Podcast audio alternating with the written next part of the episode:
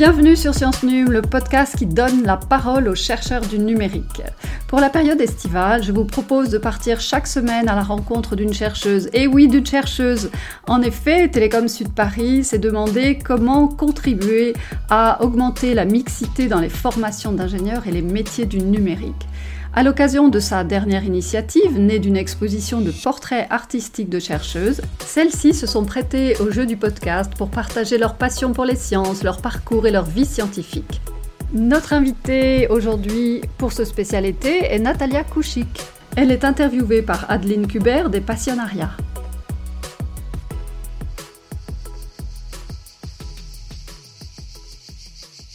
Natalia, merci beaucoup d'avoir accepté cette invitation euh, ce matin. Merci, bonjour, merci à vous. Natalia, est-ce que vous seriez d'accord euh, pour une confidence? Quel métier vouliez-vous exercer quand vous étiez enfant? C'est c'est une très bonne question déjà pour commencer. je voulais être je voulais être présidente. Waouh Quelle ambition Oui.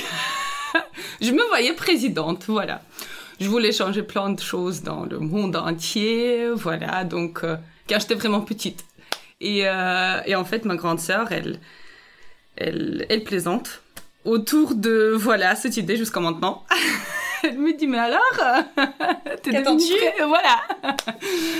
non, mais donc ça, c'était vraiment, j'étais petite.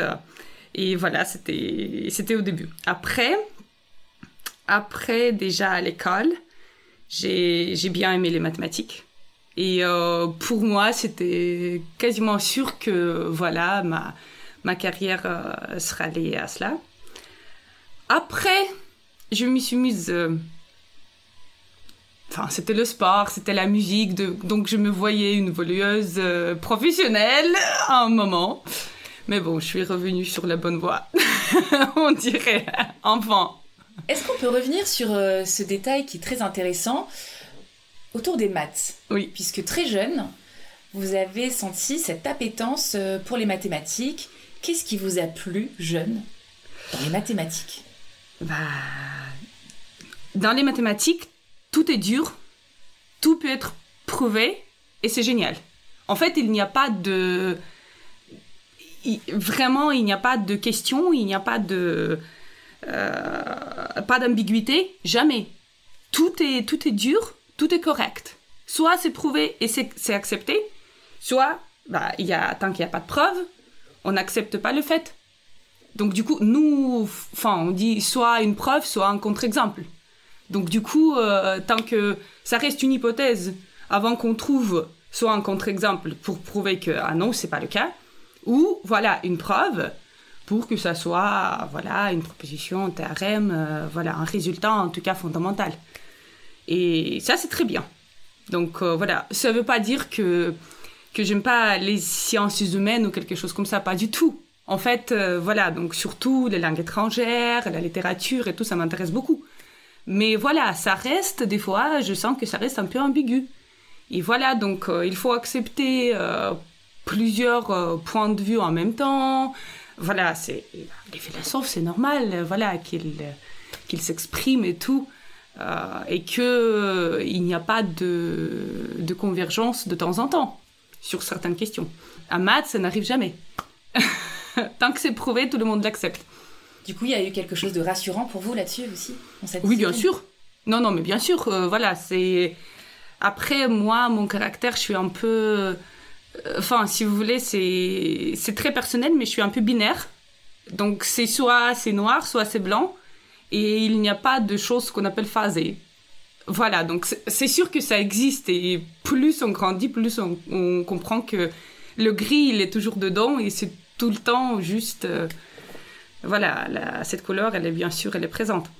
Alors que, voilà, pour moi, mon caractère, euh, je suis un peu plus carré. Et c'est pour ça que je pense que, voilà, c'est ce que j'ai très très bien mais même en physique, ça reste, euh, ça reste une science dure, bien sûr. Mais euh, ce qu'on appelle les lois en physique, c'est pas vraiment quelque chose qui a été prouvé. C'est parce que euh, jusqu'à maintenant, ils ont observé, il y a des phénomènes, c'est normal. Ils ont observé les choses et ils ont voilà constaté que voilà les choses se passent voilà en fonction d'une telle loi. On me dit maintenant alors que c'était pas prouvé. Donc ça, c'est différent. Merci beaucoup. Après cette découverte, quelles ont été les différentes étapes de votre parcours scolaire et puis après de votre parcours professionnel?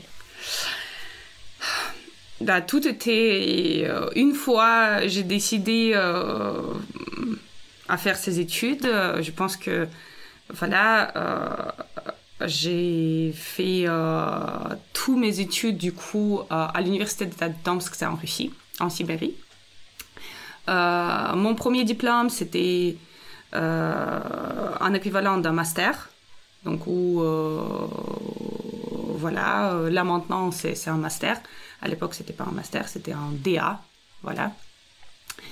Et après, j'ai continué avec ma thèse de doctorat. Euh, encore une fois en Russie.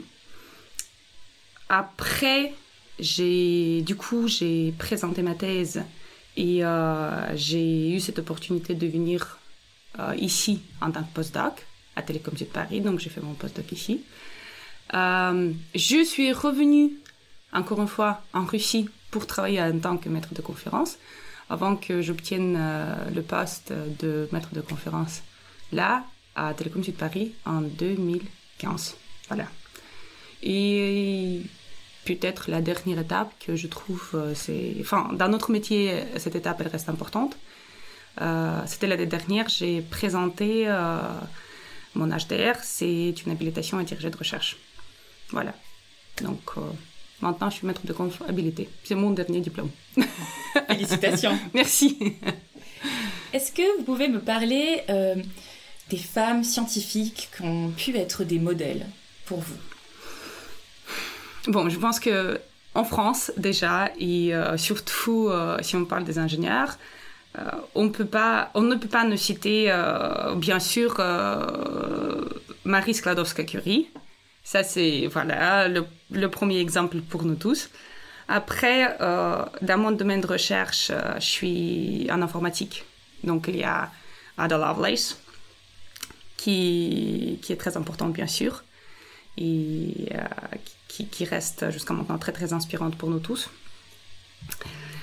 Et euh, bon, on peut citer beaucoup beaucoup de femmes bien sûr. Moi, je citerai aussi peut-être ma directrice de thèse, euh, Nina Yevtushenko, qui voilà, qui, qui a eu de très très grands accomplissements avec son équipe dans mon domaine de recherche, que je trouvais très important aussi.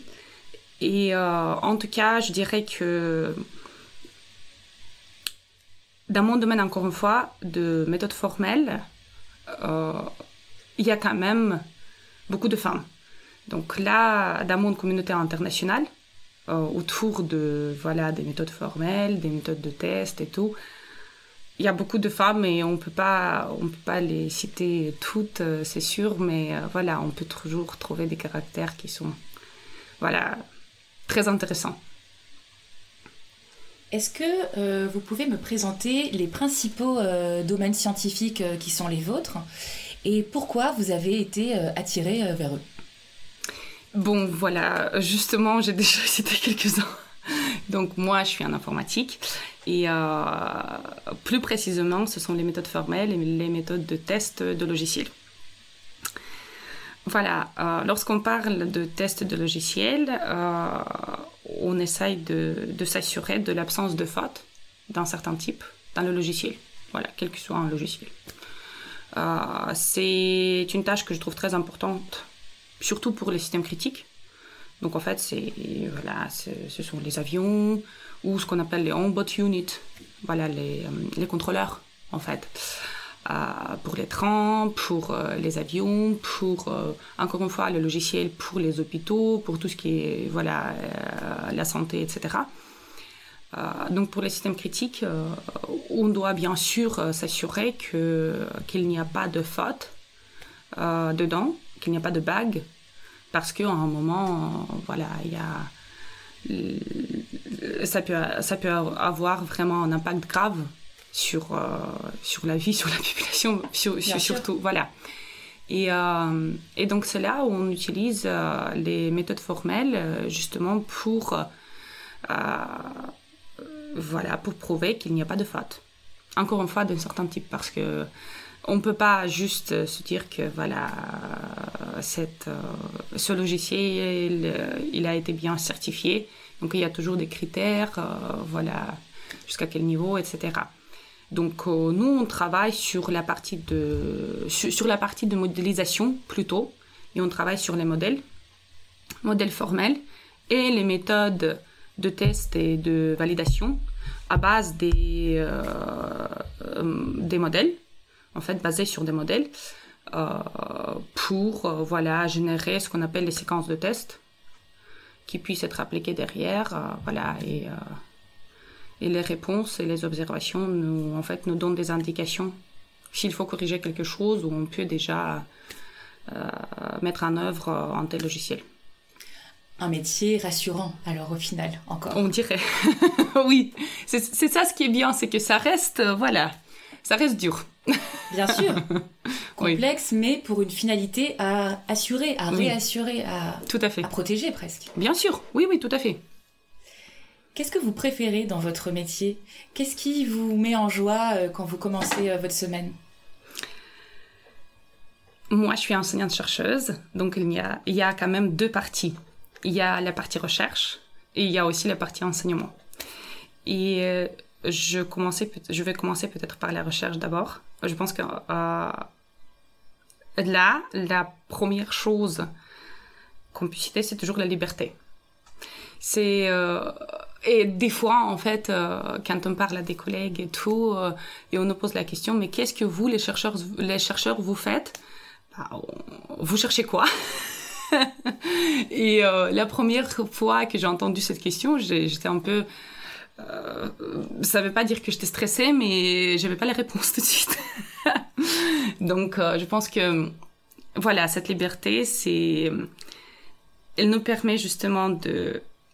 Des fois, de chercher les problèmes, après de chercher les solutions. parfois on les trouve, parfois on ne les trouve pas, c'est normal. Et, euh, et, donc en fait, euh, on a quand même cette, euh, cette opportunité de, de, travailler sur les choses qui nous plaisent. Voilà, ce sont nos problèmes, ce sont nos modèles, ce sont nos méthodes. Et, et, et, ça, c'est... On appelle ça un, un hobby payé parce que voilà, on fait ce qu'on veut et on ne paye un peu, voilà. Et il y a, y a un salaire qui va derrière et des fois tu te dis... Un métier passion. Voilà. Comme ça, les ça, oui, ça c'est bien sûr, comme les artistes, c'est par vocation. C'est, c'est, je suis entièrement d'accord. Après, il y a aussi le côté enseignement. Et euh, il y a plein d'autres choses qui sont très, très, euh, très agréables, en tout cas pour moi. Je pense que voilà, cette opportunité de travailler avec les élèves, ça reste quand même une population très, très jeune. Et et des fois, on se dit, c'est, ça nous tire un peu, euh, voilà, parce qu'il y a cette énergie qui, qui se partage pendant le cours.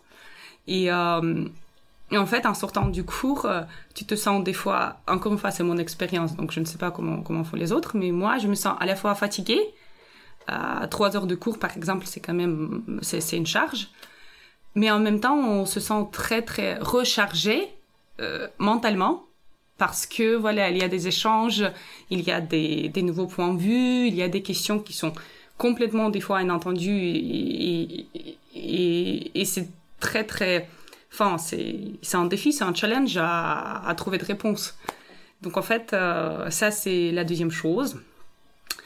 Et la troisième chose, si je peux me permettre, c'est aussi les euh, enfin, je pense que on peut dire tout court les voyages, mais en réalité, c'est euh, les, missions, les échanges euh, interculturels, les collègues qui viennent de tous les bouts du monde, avec leur mentalité différente, les origines différentes.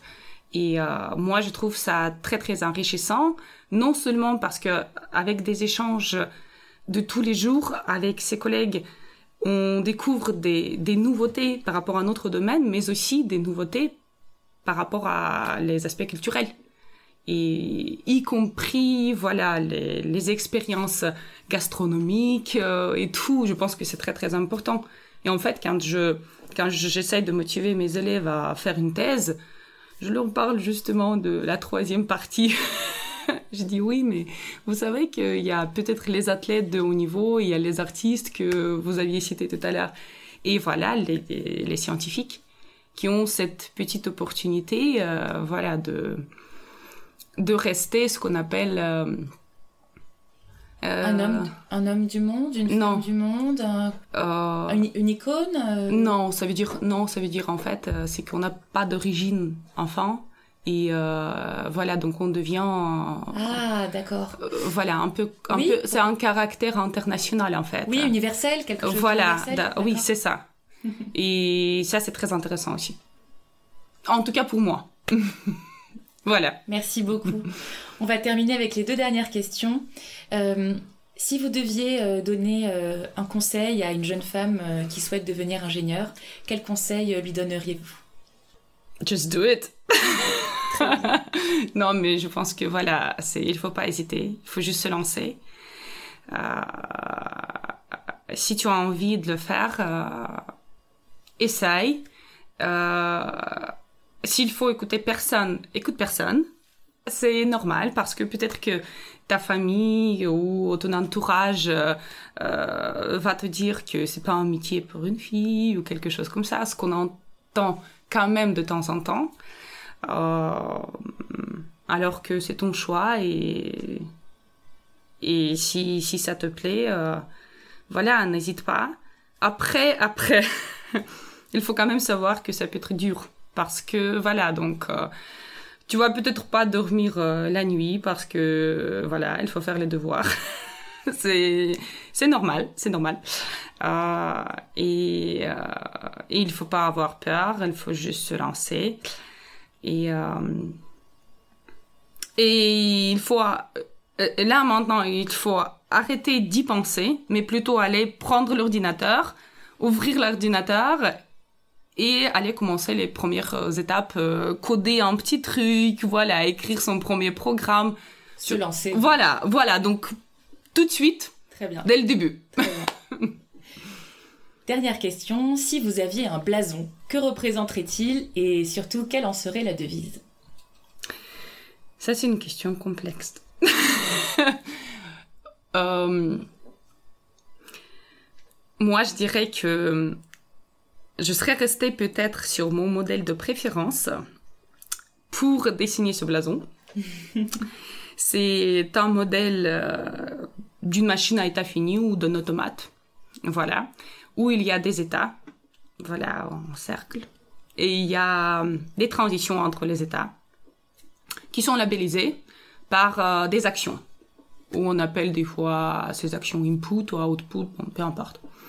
Et donc moi, je dirais qu'il y a toujours, en fait, dans les transitions, il y a toujours euh, un état initial et il y a un état, il y a un deuxième état qui est un, état final.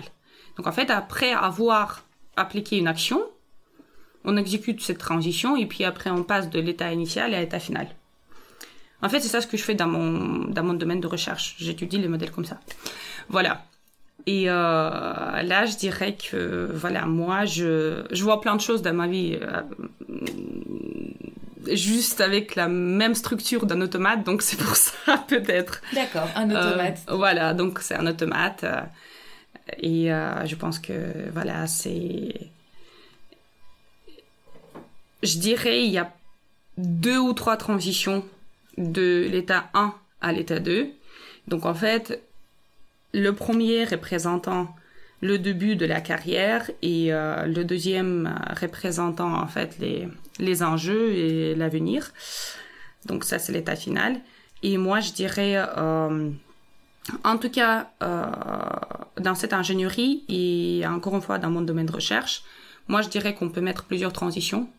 On peut mettre une transition du début à la fin labellisée par les efforts, labellisée par tout ce qui est dur, labellisé par, euh, enfin, des fois la pleure, des fois des choses qui sont, qui, qui, qui sont pas très encourageantes. Euh, alors qu'il y a aussi d'autres types de transitions qui sont labellisées par le fan. Voilà, et donc euh, c'est juste pour dire que voilà, on peut arriver. Soit, en fait, on, peut, on peut finir dans le même état final. soit, si on exécute la transition labellisée par les efforts, soit par celui qui est labellisé par le fan. Et moi, je pense que voilà. Si c'est si c'est le bon choix, donc euh, la plupart du temps, ça va être la deuxième transition. Très belle devise donc. Merci beaucoup Natalia pour euh, vos partages et pour avoir accepté l'invitation à cette conversation. Euh. Merci beaucoup à vous. Merci à vous.